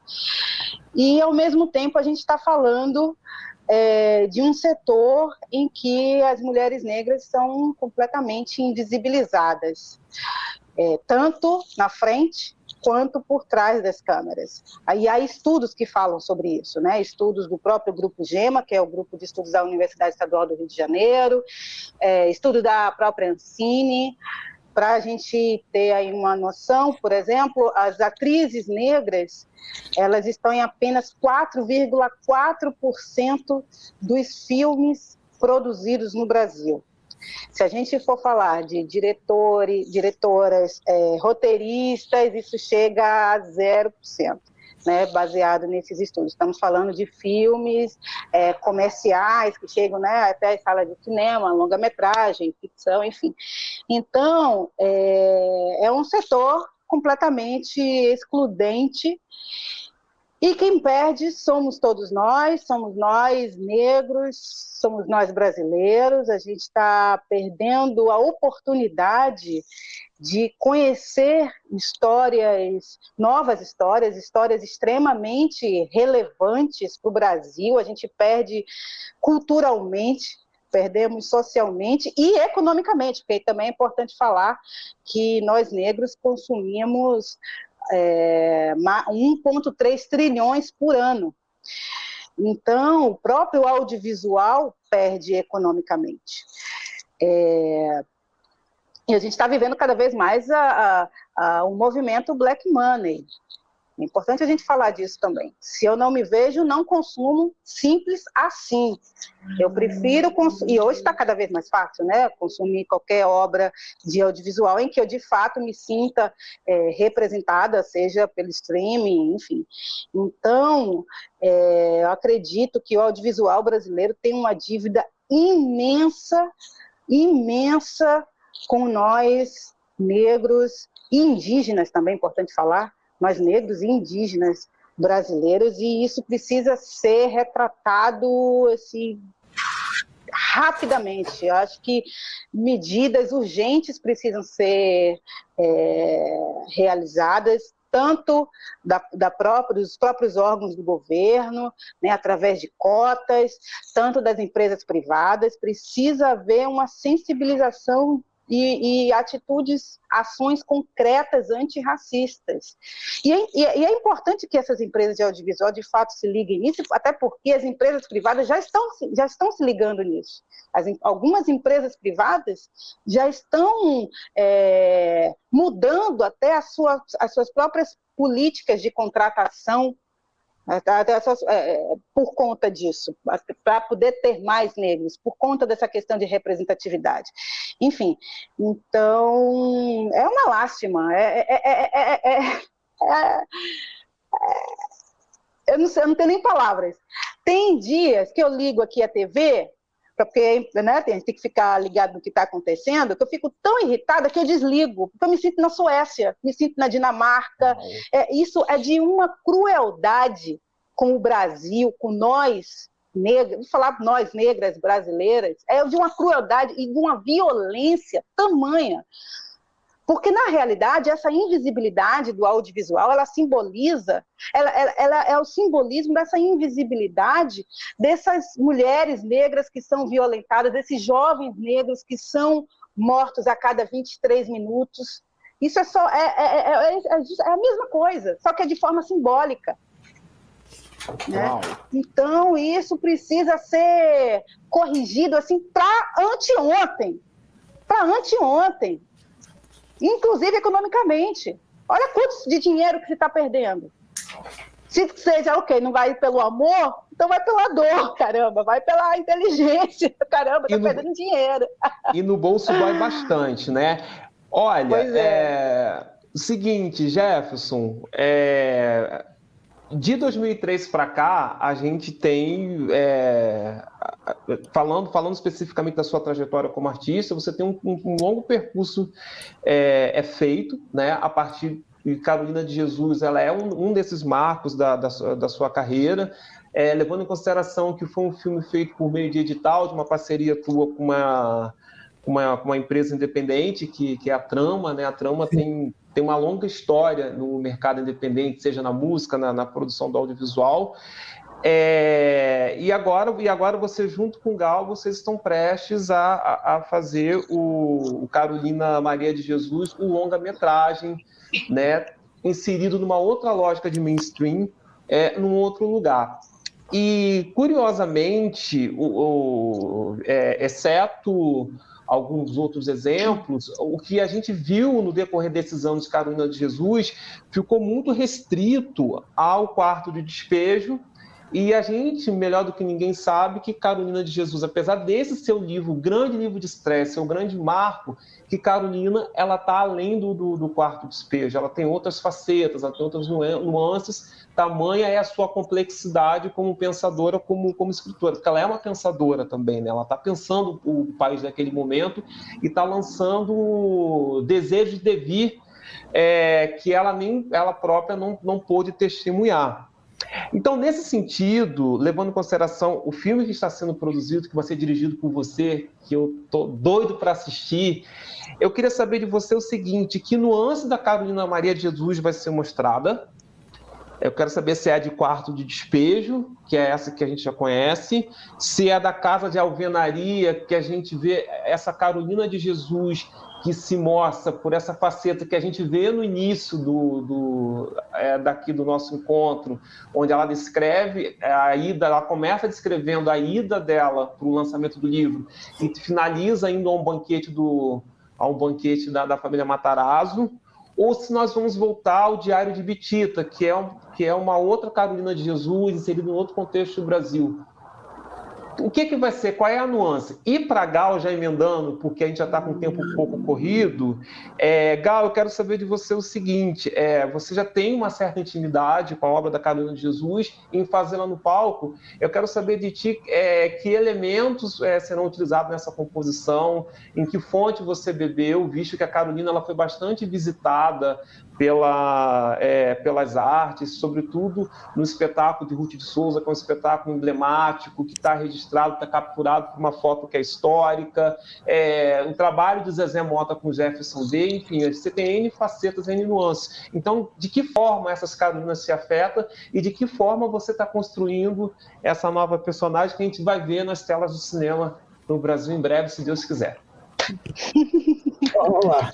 Vamos ter que falar. Responde primeiro, Jefferson. Aqui não, ó, aqui não tem mão no toio. Vocês ouviram essa, essa, essa expressão? A Gal, talvez por ser baiana, deve ter ouvido. A minha, mãe, a minha mãe, quando ela falava uma coisa, ela dizia assim: Ó, eu vou te contar um negócio, mas é mão no toio.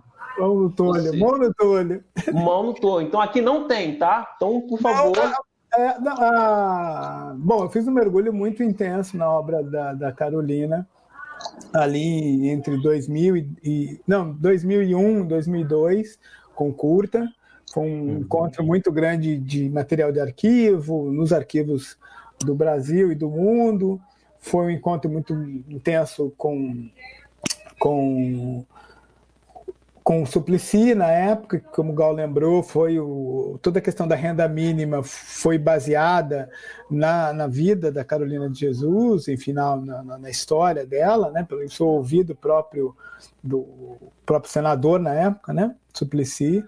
E para mim, né, é, é, é, um primeiro, eu, eu, eu não gosto de falar muito dos filmes que eu poderia fazer, produzir ou dirigir, porque é muito sempre muito delicado, né? Assim, a gente não sabe exatamente, principalmente nesse momento de cinema brasileiro, a gente, né, está tudo muito parado, muito parado não, né? Está com estão querendo parar o cinema brasileiro, então é sempre muito delicado. Mas para mim, sobretudo, o, o, o longa-metragem sobre a Carolina tem que ser produzido, tem que ser feito, tem que ser realizado. É, seja eu como produtor, seja eu como diretor, seja eu como roteirista, ou como nenhuma dessas funções, é um filme que tem que ser feito. É um filme que o Brasil deveria ver e que o mundo deveria ver.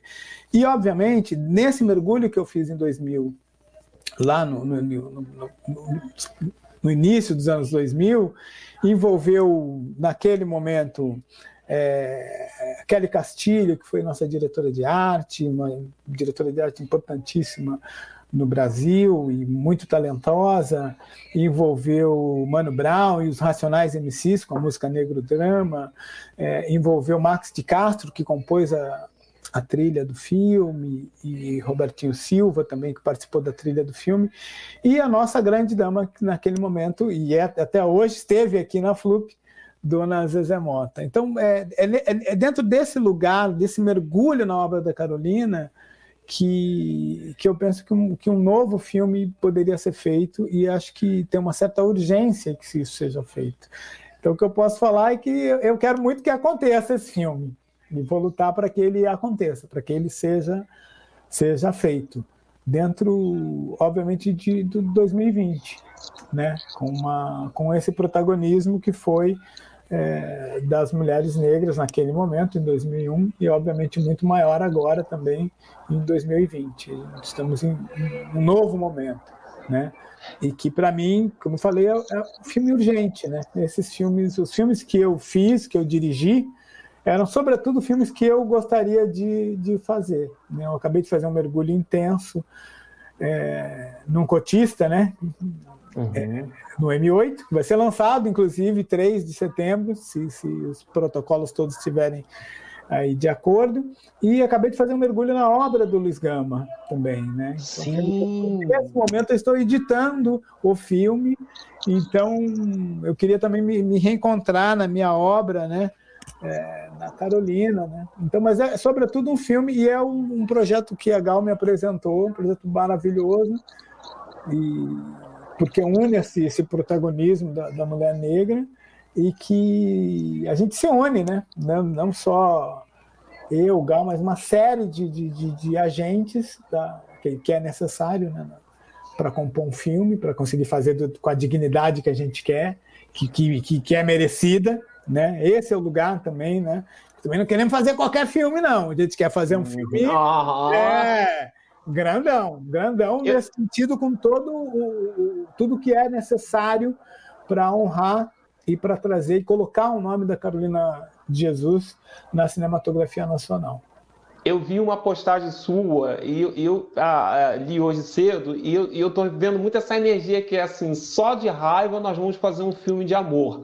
É... É, e isso é interessante, antes de passar a palavra para Maria Gal, é, que é o seguinte, eu, o, o Paulo Nins, ele deu uma oficina, eu acho que Maria Gal estava nessa oficina também, que ele disse na época que estava escrevendo um projeto, e não quis dizer se era longa, se era série, o que, que era, que vocês contam e vocês não contam, né? Aí, ele falando que ia ser uma favela que não ia ter, que não ia ter um tiro e que não ia ter não ia ter tiro na favela, sabe? Assim, que ia ser uma favela lírica mesmo, que ele não, ele não ia. Você estava, Gal, nessa, nessa fala do Paulo Nins, e ele depois ele ele colocou a mão no toio e não falou mais nada. É, eu estou trazendo essa colocação, Jefferson, até para ainda falar sobre o seu trabalho, que eu, eu assisti algumas coisas, não consegui assistir tudo ainda, mas o que eu percebo é que você não se furta de, de trazer a, a questão racial, isso vem de uma forma é, muito sutil, muito natural, mas você também não, você não abre mão da narrativa do sonho, da, da, é, da fantasia, é, do, do terror, da tensão como é no Amuleto, daquela comédia rasgada, como é o filme, o, o último que você fez inspirado no, no livro do que eu morro de rir. É, assim, eu, eu já rio do, do, do, Ailton Graça só de olhar para ele, que ele é uma figuraça, um amigo querido. Já, ele é engraçado, né? Ele, ele sério, já é engraçado. Ailton Graça, porque ele chegava no set e já queria dar risada e começou a...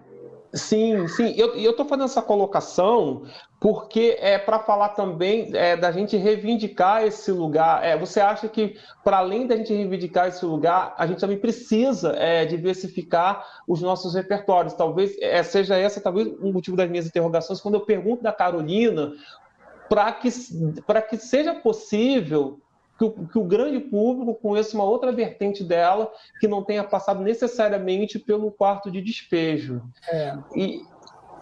Não, eu acho que, que é isso, a gente precisa saber de coisas novas, né? É, vou lembrar de um filme chamado, em português, era Estrelas Além do Tempo. Lembra disso? Sim! Maravilhoso! Eu não sabia da existência daquelas mulheres. Eu não sabia que, que em inglês, acho que é hidden figures, desculpa a minha pronúncia, é. mas é. Figuras escondidas, sim, isso mesmo. Figuras é escondidas, cara. É um pouco sim. esse. A gente tá, tá, nesse lugar. Eu adoro o título e, e gosto muito do filme, por, sobretudo pelo filme revelar, revelar, né? Tirar o véu, né? De cima. Uhum. E, e, e, quantas meninas negras, brasileiras, americanas, talvez começaram a pensar em ser astronauta porque viram aquele filme. Quantas meninas negras brasileiras vão pensar em ser escritoras depois de ver um filme. Eu sei que um curta é um, né? Quase ninguém vê o curta, só passa em festival, passa em programas muito especiais na TV a cabo. Sim. Eu sei o tamanho de um longa, o tamanho de uma de uma série, né? Sendo se for uma série. Então assim, é muito muito importante que dá essa visibilidade, né? A gente sabe, no momento que eu, que, que eu crio, eu não fico pensando nessas questões todas políticas, mergulho na questão artística, mas eu sei que esse artístico vai se transformar em algo estético, que vai virar algo político, né? É isso. É, mas não cabe a mim ficar ali querendo fazer política. Para isso a gente tem é, grandes pessoas fazendo em Brasília, nas nossas.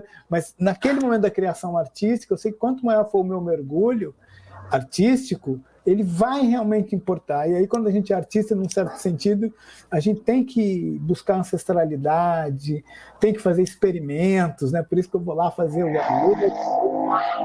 rap, faço um, faço outro, é, para aprender, aprender, né? Segurar. Você faz o quê? É porque abafou. Você faz o quê? É, entrou... Eu faço esse, esse, esse, mergulho e faço experimentos Sim. em outras uhum. obras para que a gente consiga depois realmente criar. Né? Eu acho que o artista é, sobretudo, aquele também que experimenta é, questões, né? experimenta é, é, é situações. Tal. É, e esse é o lugar. Tal. E a gente está no momento, é, sempre quando a gente vê um artista, uma dramaturgia negra, né? uma, uma dramaturgia que envolva pessoas negras, ela sempre está em relação a uma pessoa branca. Né?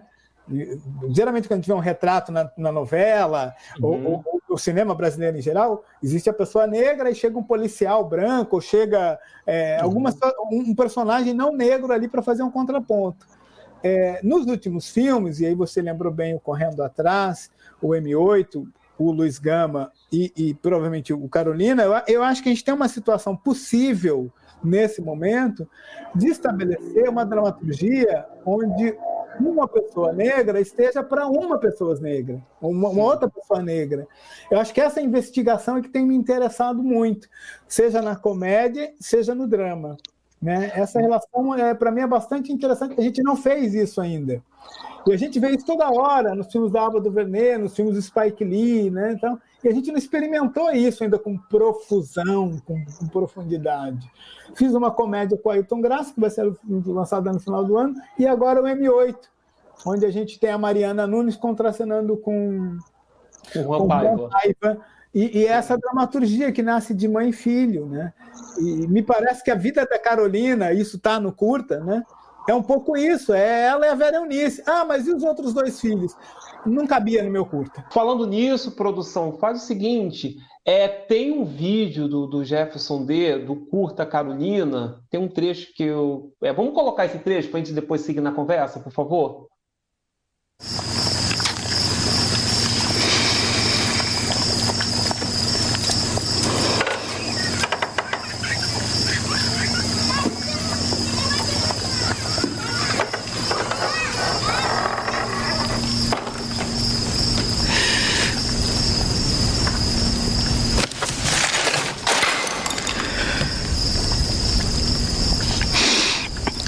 estou na favela, tenho a impressão de ser um objeto fora de uso, digno de estar num quarto de despejos.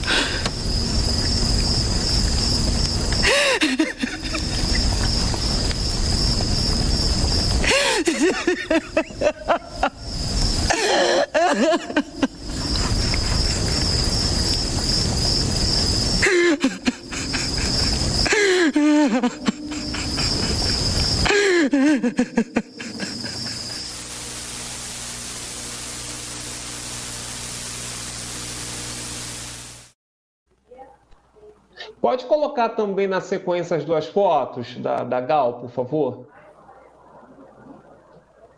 Eu acho essa foto maravilhosa. A segunda, também incrível.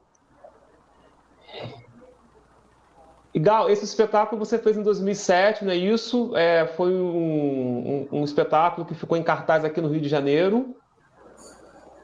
É, é na verdade. Ah. É, na verdade, assim, a gente montou o espetáculo uh, em São Paulo, Uhum. Em 2007, a gente fez é, uma pequena versão dele uh, quando a gente viajou para Berlim. Na época, a gente tinha ido fazer um outro espetáculo, e aí a gente mostrou uma pequena versão do processo desse espetáculo, que chama. Ele viajou, é... viajou para o exterior esse espetáculo, só assim que ele te interromper? É que assim, a gente viajou para a Alemanha para fazer um outro espetáculo.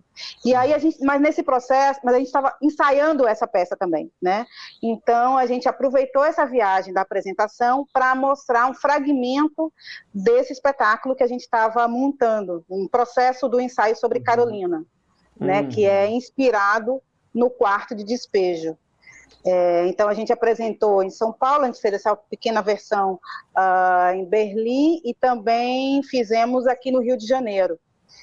É, e aí o mergulho ele foi todo a partir do quarto de despejo, é, documentos jornalísticos é, que a gente tinha, tinha um contato também na época já é, próximo da filha da, da, Carolina com a Vera, enfim, é, o próprio filme do Jefferson foi uma fonte de uhum. inspiração na época, é, e aí foi um, um, foi um processo muito muito bonito e é engraçado porque eu revi o espetáculo nesse final de semana é, no, no, no, DVD e eu fiquei impressionada de como esse espetáculo está mais atual. Né? É, eu fiquei impressionada com a potência desses textos da Carolina.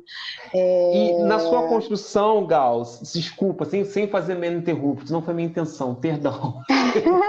não é, não interrompo mulher preta, não interrompo mulher nenhuma. É, levando em consideração não, esse relato que você, que, que você traz, né, desse processo aí é, de imersão, e já fazendo um gancho com o que o, o Jefferson é, disse há, há, minutos atrás, sobre essa questão do experimento, né, sobre essa questão do, da junção de elementos, né, do, é, é, do espelhamento, e, e, já tendo em conta de que você já fez a personagem e, e você é de uma escola onde é, outras atrizes negras também já passaram por esse papel.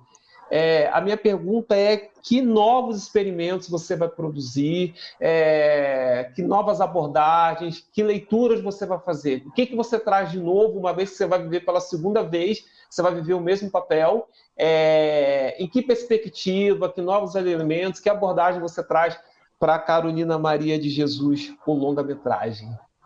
Vocês estão tão falantes, tão orgulhosos. Olha, quem ah. souber me diz.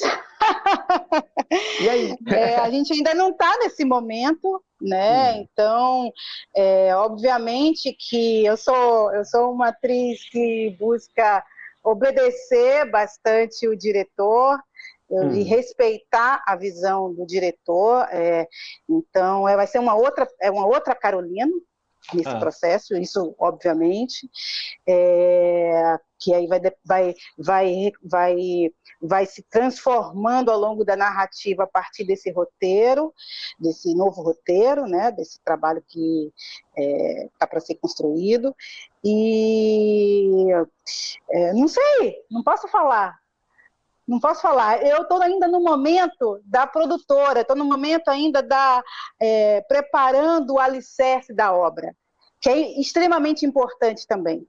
Né? Ter uma atriz que produz é, cinema no Brasil hoje é de extrema importância também. Né? Então, é, eu ainda estou nesse, ainda mais nesse momento que a gente está vivendo, inclusive na questão governamental. então, eu estou preparando a casa, ainda estou colocando os alicerces, né? vendo os parceiros, ainda estou nesse momento.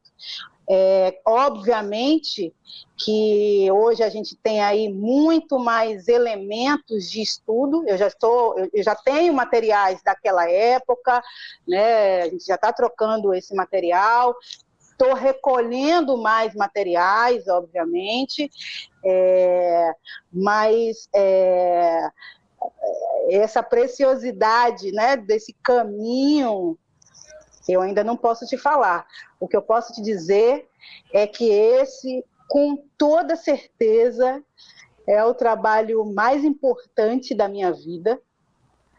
É, é um trabalho que é, eu fui chamada a fazer. É, relutei, porque estamos falando de um projeto que não nasceu ontem, que nasceu já há um tempo, então, e no momento que nasceu em mim, é, que é essa inspiração né, de, de fazer esse filme, eu estava, inclusive, desempregada, então um lado meu vinha essa inspiração, que eu digo até um pouco que era esse chamamento né, da própria Carolina de fazer, uhum. tem que fazer, tem que fazer, e o lado racional, tá louca, como você vai fazer um filme, longa-metragem, você nunca protagonizou, você nunca teve grandes oportunidades no cinema, você tá louca, onde, como você vai fazer isso? Enfim, e hoje ele é completamente possível, graças ao aos parceiros, graças ao Jefferson, a Cris, a Clélia, a Aos parceiros que, ah, um aos tantos outros parceiros e empresas que já estão aí é, fazendo parte e acreditaram. É, então é isso, eu estou nesse momento preparando o alicerce da obra. Né? E quem vai amarrar o lenço no seu cabelo? Isso. Já sei que não vai falar. Olha, gente, você quer falar mais alguma coisa, nega? Não te interrompi, não, ah, né? Não, não, é isso. É um trabalho que é, é, é, interessante você ter citado as outras atrizes que tiveram Sim. aqui, que falaram exatamente isso, que foram chamadas a fazer. É essa sensação, né? Hum. Tanto na primeira vez que eu fiz a peça, quanto agora. É, é uma obrigação, é uma, é uma, é uma vai, é, tem que fazer, né? E é, é isso, é espiritual. Não, isso é, um é uma fato. provocação, foi o que Cida Moreno Esse disse. Esse trabalho é. é espiritual. Eu até me emociono realmente, assim, eu me arrepio. É espiritual. Axé, axé, axé. Gente, o papo tá maravilhoso. Por mim fica horas, horas, horas e horas e horas. Pois é, vamos, vamos, acabar logo para não encerrar bonito, não sair da sala. Olha, foi um prazer muito grande, Cal, te rever por aqui. Tem tempo que a gente não se encontra pessoalmente para conversar. Você é uma pessoa querida, tenho o maior carinho e respeito por você. Jefferson D, que prazer conversar com você aqui, sabe? É saber mais de você, tenho pesquisado mais a sua obra, o Dogma Feijoada. Eu fui pesquisá-lo por causa de um, de, um, de um trabalho, uma possibilidade de trabalho que surgiu à época, a gente estava atrás do Cajado Filho, e aí por Sim. causa do Cajado Filho, eu cheguei no, no, no Dogma Sim. Feijoada, então esse é um lugar que respira, que, que a ancestralidade, ela se faz presente, ela junta pessoas, né? E eu nem no meu sonho, olha que eu sou sonhador, sou um homem de Oxum, então a gente sonha. Eu, nos meus sonhos mais remotos, eu, eu não imaginei que eu estaria aqui é, nessa roda de conversa tão potente, tão, tão próspera, tão cercada de afeto, de, de esperança e de possibilidade desejos de devir. Então, eu quero muito agradecer a presença de vocês aqui nesse bate-papo. Foi uma honra. Por favor, Jefferson, Jefferson, suas considerações finais. Na sequência, Maria Gal, por favor. Eu, eu tenho a agradecer nesse momento da Flup, uma, eu sinto que é uma edição muito feminina, está é, tá entre as minhas mães, irmãs, entre as minhas ancestrais, é, entre mulheres tão talentosas, entre alguns amigos incríveis que, que também sabem que o Pilar passou por aqui. É, Querido. É, é, enfim, de tanta gente importante que me faz, me faz é, continuar nesse lugar da realização. É, a apresentação incrível que a Daniele começou aí. Evandro, por nos acolher, nos colocar nessa sala aqui, que a gente está completamente à vontade. É, e, e, a Flup, essa edição, um trabalho maravilhoso, desde 2012, né? É, já tive uma vez na Flup, é, presencialmente, e acho que é esse momento de pandemia também é importante a gente estar aqui virtualmente. Sim e talvez atingindo até um número maior de pessoas que a gente nem imaginou. Não Mas tem é uma... trânsito, né? Não tem é... circular de cidade, embora nada substitua o calor, o afeto, é... mas que bom que foi possível fazer, produzir essa rede de afeto, tecer essa rede de afeto Exatamente. dentro desse ambiente virtual. É isso. Então, só agradecer a Flup, vida longa a Flup, né? Já já está fazendo mais aniversários aí importantes. E, e, sobretudo, para falar da obra dessa mulher que me lançou no cinema, chamada Carolina de Jesus. Então, meu agradecimento total. Estou aqui, obviamente, emocionado. Não é fácil falar da Carolina, é, porque ela é muito faz parte da minha existência, né? Se não fosse a Carolina, eu não seria um diretor de cinema, ou pelo menos ninguém saberia da minha existência e saberia do meu desejo em ser um diretor de cinema. Então, a minha gratidão, a minha ligação umbilical à obra da Carolina. E obrigado, muito obrigado. Um momento muito bonito de poder comemorar. Obrigado nós, viu? Gal, querida, suas considerações finais. Eu, eu vou chorar agradecer. também, Jefferson. eu choro. A gente chora que é uma beleza. Minhas atrizes e meus atores sempre choram comigo. Vamos lá. Sabe, antes de fazer minhas considerações finais, eu estava, é, quero fazer um comentário. Você estava pensando, gente, por que será que o Jefferson fez um filme há tanto tempo, quando ninguém falava da Carolina ainda. Né? Olha que simbólico isso, quanto que ela é, representou para você. Naquele, qual, era o, qual foi o ano que você fez? Foi em 2001, 2002.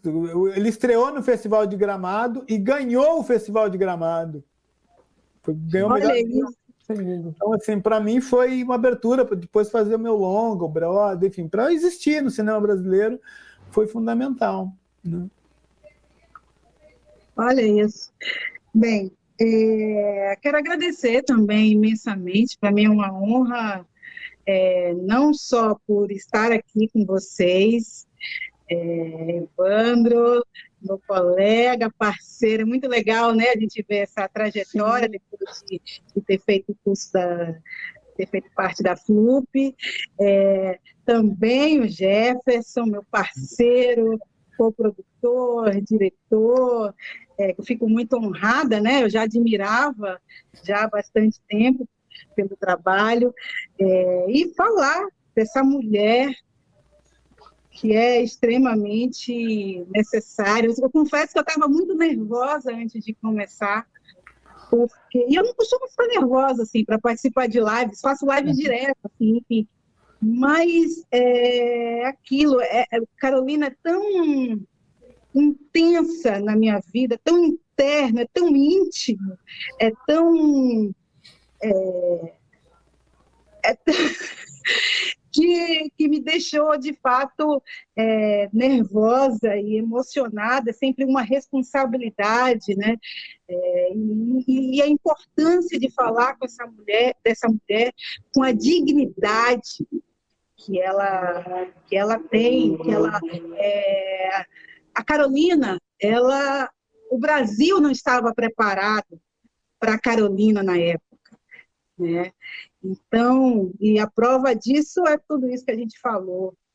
É, então, fazer parte desse movimento que está é, preparando, revelando cada vez mais a Carolina, que eu até intimamente chamo de Carol, para mim é de uma honra imensa. Então, é, imensa gratidão à FLUP pelo chamado a vocês, e é isso.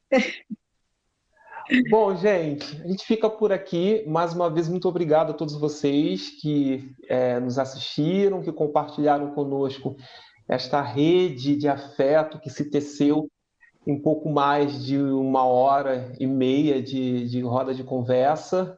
Ah, gente, inclusive antes de encerrar, deixa eu fazer uma correção aqui, né? Hoje foi a minha estreia e aí vocês sabem, né? Fazer tudo ao vivo, é, na hora, pinta aquele nervosismo, aquele frio na barriga, as palavras tropeçam, a gente pensa uma coisa e não sai. E aí, no decorrer da nossa conversa, por algumas vezes, eu, em vez de dizer Carolina Maria de Jesus, eu falei Maria Carolina de Jesus. Maria Carolina de Jesus. Tá errado, gente. É Carolina Maria de Jesus. Maria Carolina era mãe de Carolina Maria. É isso, gente. Muito obrigado e até uma próxima oportunidade. Um beijo em todos vocês. Se puder ficar em casa, fiquem, se cuidem. Se precisar sair, usem máscara. E vamos que vamos, avante, gente. Vida longa a Carolina de Jesus, vida longa a todos os projetos que a envolvam, viu? Um beijo, Gal. Beijo. Beijo, Jefferson. Dani, beijo, com você. Dani. Cheguei, cheguei. Queridos, que maravilha, que, que encontro sensacional. Eu acho que a gente não poderia ter melhor encontro para coroar aí o fechamento desse ciclo, né? Eu acho que a gente abriu e fechou esse xirê de uma maneira muito especial. Muito obrigada pela generosidade de vocês, por terem dedicado aí essa uma hora e meia e mais um pouquinho para falar de Carolina, né? Eu falei isso, acho que lá no começo, vou falar novamente agora é, eu li Carolina, O Quarto de Despejo, muito nova, uma professora negra me incentivou a leitura e eu acho que eu não estava preparada. E aí a gente vê que passados alguns muitos anos, porque eu era uma menina quando lia, que a gente redescobre Carolina sempre, o quanto ela é contemporânea, o quanto ela nos atravessa, nos arrebata sempre, né? Você redescobre o ser mulher, o ser negra, cada vez que se depara com Carolina. Então, que bom que a gente pode falar de Carolina mais uma vez, né? Gente, nossa gratidão imensa a vocês. Um beijo no coração. É isso, gente. Haja coração, né, para terminar esse ciclo de debates, essa revolução que Carolina fez em cada um de nós. Não dava para eu me despedir de vocês sem falar do que foi esses, do que foram esses encontros, do que foi esse ciclo de debate em nossas vidas. Nos aquilombamos aqui durante a pandemia, somos 240 mulheres de todas as partes do país, algumas da África, tem gente da França. Não perdemos quase ninguém durante essa travessia de três meses, que iniciamos na noite de 12 de maio, com Conceição Evaristo, Vera Eunice e Flávio Oliveira. Passou por aqui também uma legião de mulheres potentes que vão de Silvana Bahia, Jurema Werneck, de Zezé Mota Preta Rara, de Érica Malunguinho a Benedita da Silva, de Cida Baú até Daniele Bernardino. Essa mulher preta que vos fala, filha da Iracema, mãe da Malu, da Elô, foram noites sempre inspiradoras que visitaram as múltiplas camadas da obra da Carolina Maria de Jesus. Nunca falamos para tanta gente. Nenhuma de nossas lives teve menos de mil acessos. Isso é muita coisa, isso é muito expressivo. Temos certeza de que o resultado desse processo será um livro histórico, mostrando uma potente geração de escritoras negras. Uma dessas escritoras é a carioca Luana Galone, que descobrimos na edição de 2019, durante o processo de, de criação do ciclo Marcelo Iuca. Luana Galone, moradora da Baixada Fluminense do Rio de Janeiro, ela é psicóloga, é pesquisadora na área de violência infanto-juvenil, escritora, autora do livro Para Ler Sem Respirar, da Multifoco, de 2019 e participante da coletânea da FLUP Contos para Depois do Ódio, da editora Mórula de 2020. Bom, e assim a gente se despede com uma pontinha de saudade que já começa, mas sabendo que esse ciclo de debates é um pontapé e que ele pertence agora ao mundo, né?